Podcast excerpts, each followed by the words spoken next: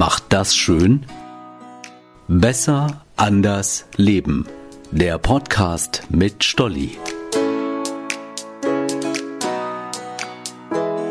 Hey, ich bin Stolli und ich bin heute zu Gast bei Silke Wissing in Stockholm, Bissendorf. Hallo Silke, erzähl doch einfach mal, wo wir hier genau sind. Wir sind auf dem Bauernhof von Stefan Mittendorf, den ich vor zwei Jahren geheiratet habe. Und seitdem bin ich irgendwie mit Leib und Seele auch hier mit dem Bauernhof verbunden und arbeite hier total gerne und jetzt auch fast Vollzeit. Bauernhof, was habe ich mir darunter vorzustellen? Was gibt es bei euch? Wir haben drei mobile Hühnerställe, in denen jeweils 350 Hühner wohnen. Die kann man auf der Wiese so hin und her ziehen, dass die immer frisches Grün haben. Und dann haben wir neuerdings jetzt noch sieben Kühe. Also wir haben immer schon Kühe gehabt, oder Stefan? Äh, seit dem Sommer haben wir aber den Großteil der Herde abgeschafft und haben jetzt noch sieben Milchkühe, die wir melken. Und dann haben wir noch ein bisschen Nachzucht und ein paar Mastrinder darunter, wo wir auch das Fleisch in Zukunft dann direkt vermarkten wollen. Und dass wir die Milch direkt vermarkten, ist jetzt eigentlich der neueste Clou. Warum habt ihr ähm, euch reduziert in Sachen Kühen? Also, dass ihr jetzt nur noch sieben habt? Also es war sehr, sehr viel Aufwand, sehr arbeitsintensiv und das mit dem Hofladen und der Hühnerhaltung und dann haben wir auch noch 60 Hektar Ackerbau und Weide und Wald und so und dann wurde das eigentlich vom Arbeitsaufwand viel zu viel. Und dann hatten wir uns entschieden, die Kühe abzugeben, sind dann aber doch noch mal ins Hadern gekommen, und haben jetzt halt äh, sieben Kühe behalten und haben gedacht, wir melken die weiter und vermarkten diese Milch ganz direkt und unabhängig vom Milchhof und so weiter nur hier. Und das versuchen wir jetzt. Erzähl mal, wie viele Kühe hattet ihr vorher und wie habt ihr entschieden, du bleibst, du gehst, du bleibst, du gehst oder habt ihr gesagt, alle gehen und wir holen uns sieben neue? Nein, wir haben, also es gibt so eine Art Makler über die Osnabrücker Herdbuchgesellschaft und der hat halt versucht, unsere komplette Herde an den Mann zu bringen und in einer neuen Familie oder auf einem neuen Betrieb unterzubringen. Und das hat auch ganz gut geklappt, aber der Käufer wollte halt natürlich so Kühe, die schon zwölf Jahre lang Milch gegeben haben. Das war eigentlich auch so unser Markenzeichen, dass wir sehr viele sehr alte Kühe hatten. Und ein paar ganz alte Kühe sind dann einfach hier geblieben, weil die schon viel zu viel Milch hier gelassen haben. Und die haben wir dann behalten. Und wir hatten ein paar Jerseys, die wollten wir auf alle Fälle behalten. Das war von vornherein klar. Das ist so eine kleine, ganz robuste Herde mit äh, unheimlich wertvollen Inhaltsstoffen mit hohem Fettgehalt und so weiter. Also das ist so ein bisschen Liebhaberei. Die Jerseys wollten wir behalten und die ganz alten. Und so ist das entstanden. Jetzt sind ein paar alte wieder gegangen und ein paar Jerseys dazugekommen und die Nachzucht auch schon fast erwachsen. Also jetzt sieht's auf der Wiese schon wieder nach einer richtigen Herde aus, weil diese sieben Kühe, die wir behalten haben, waren auch erst ganz, ganz traurig. Die haben nichts mehr gefressen, kaum noch Milch gegeben. Die waren beleidigt, dass ihre Freunde weg sind.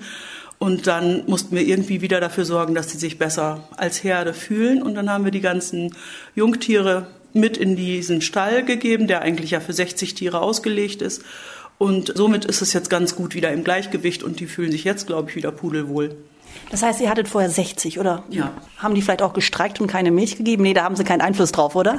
Ne, wir haben da keinen Einfluss drauf, aber man hat das ein bisschen gemerkt. Also ein bisschen ist die Milchleistung zurückgegangen durch Traurigkeit. Ja. In meinem Podcast geht es ja immer so um Themen, die einen glücklich machen oder macht das schön. Und jetzt erzähl du mir mal, weil das hört sich echt nach viel Arbeit an. Vor allem Tiere brauchen immer, die brauchen Futter, die brauchen Pflege. Kühe müssen gemolken werden. Da kann man nicht sagen, ich habe heute mal Pause und mache es nicht. Was ähm, gefällt dir?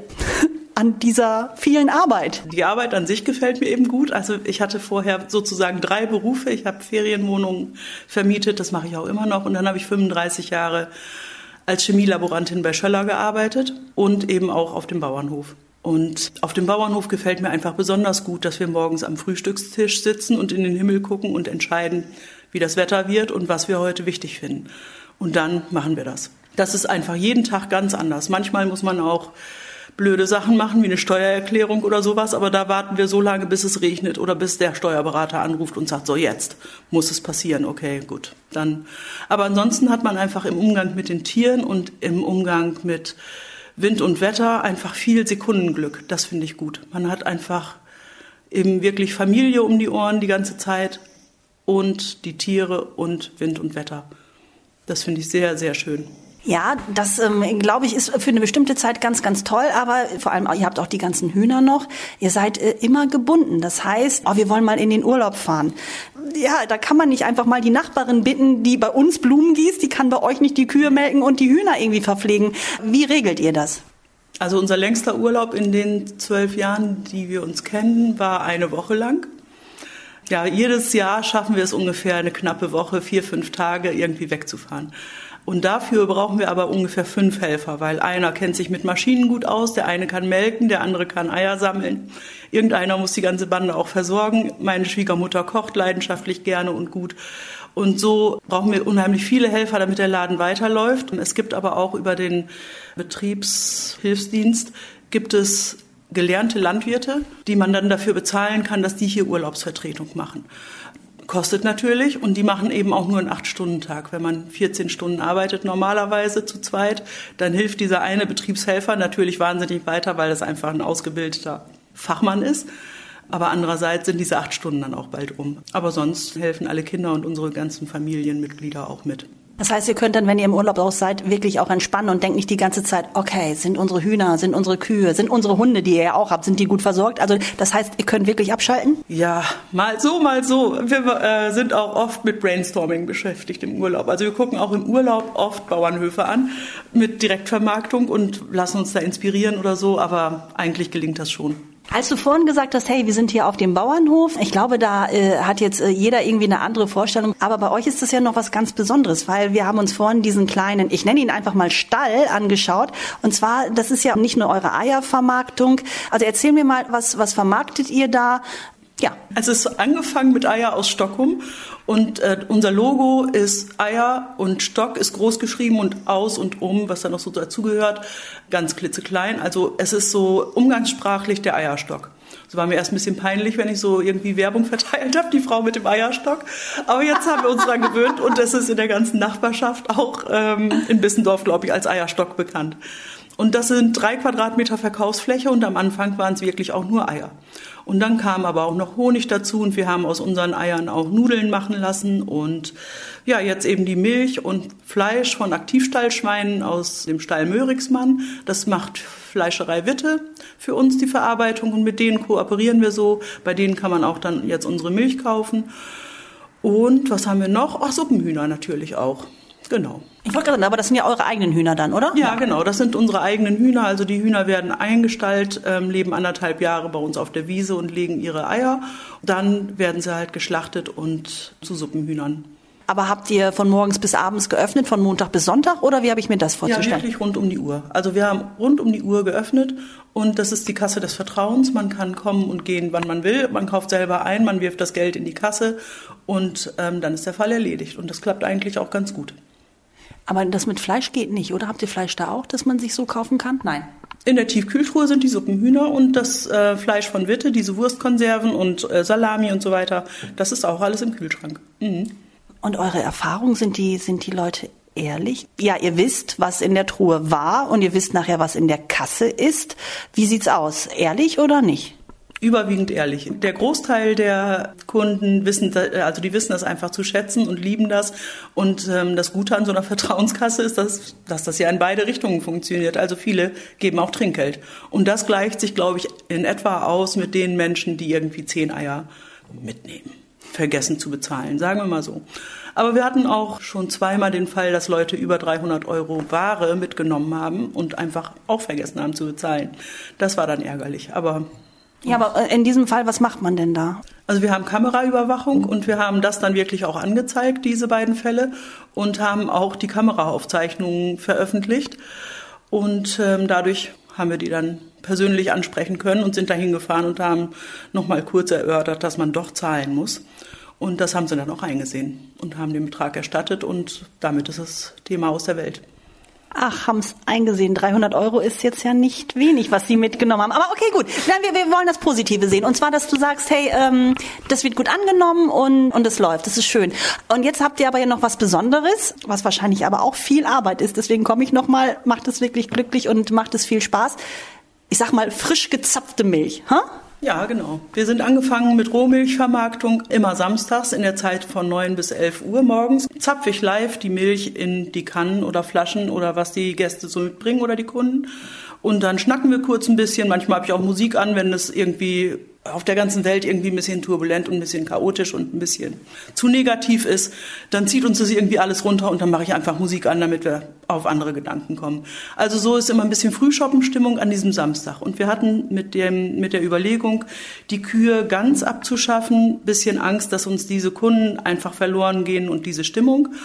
Und dann haben wir gesagt, wir behalten einfach sieben Kühe und machen das so, wie wir denken, einfach weiter und machen uns frei und unabhängig und somit ist halt die Lieferkette von der Kuh bis zum Kunden nur 20 Meter lang. Nicht viel länger wie eine Fahrradkette. Sag mal, machst du es wirklich von Hand oder hast du vier äh, Zapf, ja oder Zitzenbecher, genau, und dann wird es sozusagen direkt abgepumpt und dann halt in ein Gefäß. Machst du es dann selber oder hast du auch Zipfen, Zitzenbecher? Eine Melkmaschine haben wir auf alle Fälle. Also, dass heute mit der Hand gemolken wird, das ist wirklich nur noch ja, wenn die Kühe krank sind oder so, dann macht man das vereinzelt mal einfach. Aber normalerweise ist das grundsätzlich, dass mit Melkmaschine gemolken wird. Aber es geht eben auch nicht von alleine. Also man muss vorbereiten, nachbereiten, dabei sein. Aber das ist natürlich bei sieben Kühen ein überschaubarer Aufwand. Der Hauptaufwand ist jetzt wirklich die Handabfüllung in Flaschen. Das ist alles nicht automatisiert. Also jedes Etikett ist mit Hand angebracht und so weiter. Es ist schon aufwendig. Aber die Kühe müssen ja jeden Tag gemolken werden. Das heißt, die Milch, die vermarktet ihr auch sonst. Wohin verkauft ihr sie dann? Bei uns im Hofladen in erster Linie, dann bei Fleischerei Witte. Das ist noch so, ein, so eine zweite Verkaufsstelle sozusagen, diese Kooperation mit Wittes und auch in drei bis vier Kindergärten jetzt hier in der Umgebung. Das läuft seit letzter Woche auch erst. Also das läuft jetzt an. Da muss ich nachfragen, weil gerade so im Kindergarten, das heißt, dürft ihr wirklich die rohe Milch abgeben oder müsst ihr es irgendwie noch pasteurisieren? Weil wenn ich jetzt hier zu dir zum Hof komme und sehe, du zapfst die Kuh gerade an, beziehungsweise ich kriege meine Milch sozusagen noch warm aus der Kuh. Wie ist es bei dem Kindergarten? Das ist auf alle Fälle alles auch die Milch im Laden, im Hofladen, das ist alles pasteurisiert. Das Einzige, was wir als Rohmilch verkaufen, das heißt, diese Milch, die Rohmilch ist nur filtriert und gekühlt. Und die pasteurisierte Milch, die wir im Laden haben und die an die Kindergärten geht, die ist pasteurisiert und wird dann halt gekühlt. Aber das Pasteurisieren, das, was bei der Rohmilch der Kunde noch erledigen muss, das Abkochen der Milch, das haben wir dann jetzt schon erledigt, damit wir das frei verkaufen können okay, ihr habt euch von, einem, von einer großen Herde getrennt, jetzt habt ihr noch die sieben Kühe, steht jetzt noch was Neues an? Dann haben wir auch weitere Kooperationen zur Sicherheit, wenn mal hier am Hofladen nicht die ganze Milch verkauft werden kann oder so, dass wir mit der Eisdiele Puzzles aus Osnabrück zusammenarbeiten wollen, der dann unsere Milch zu Eis verarbeitet, damit wir nichts wegwerfen müssen und damit es eben auch in der Region dann bleibt. Und äh, das sind noch Sachen, die wir so als nächstes anstreben. Das heißt, ihr seid im Gespräch oder ist das schon safe? Ja, da sind wir im Gespräch und das ist eigentlich, dass wir das machen wollen, ist schon mal sicher. Aber es ist zum Beispiel so, dass der Eisdealer da ähm, seine Rezepturen umrechnen muss, weil die Milch, die wir haben, wesentlich höheren Fett- und Eiweißgehalt haben im Vergleich zu der Supermarktmilch mit ganz konkret 3,5 Prozent Fett. Bei uns ist ja der natürliche Fettgehalt immer ein bisschen schwankend zwischen 4,5 und 5,5 Prozent Fett. Und darauf muss er seine Rezepturen auch ein bisschen anpassen, damit das Mundgefühl angenehm ist und die Kühlfähigkeit und das alles. Und da will er sich aber im Winter mit befassen, weil er das im Sommer nicht schafft aus Zeitgründen. Gibt es etwas bei euch jetzt zum, zum Winter, zu, kurz vor Weihnachten, wo du sagst, hey, das läuft jetzt besonders gut oder da wissen wir einfach, da rennen uns die äh, Kunden die Bude ein oder sagst du, nee, eigentlich haben wir das ganze Jahr über Produkte, die das ganze Jahr laufen? Nein, gerade das Eiergeschäft ist ganz, ganz schwankend. Also gerade zu Weihnachten, wenn viel gebacken wird und ähm, zu Ostern laufen die Eier sehr, sehr gut. Aber dazwischen gibt's auch so Flauten, wo wir dann eben Nudeln aus den Eiern machen oder solche Sachen. Und Suppenhühner sind natürlich im Winter begehrter als im Sommer. Ansonsten gibt es schwächere und stärkere Tage, aber generell sind wir mit dieser Direktvermarktung sehr glücklich. Dann sage ich erstmal Dankeschön, danke, dass ich hier sein darf und äh, ich würde gerne mal gleich eure sieben Kühe anschauen. Das geht, dann machen wir einen kleinen Rundgang. Dankeschön.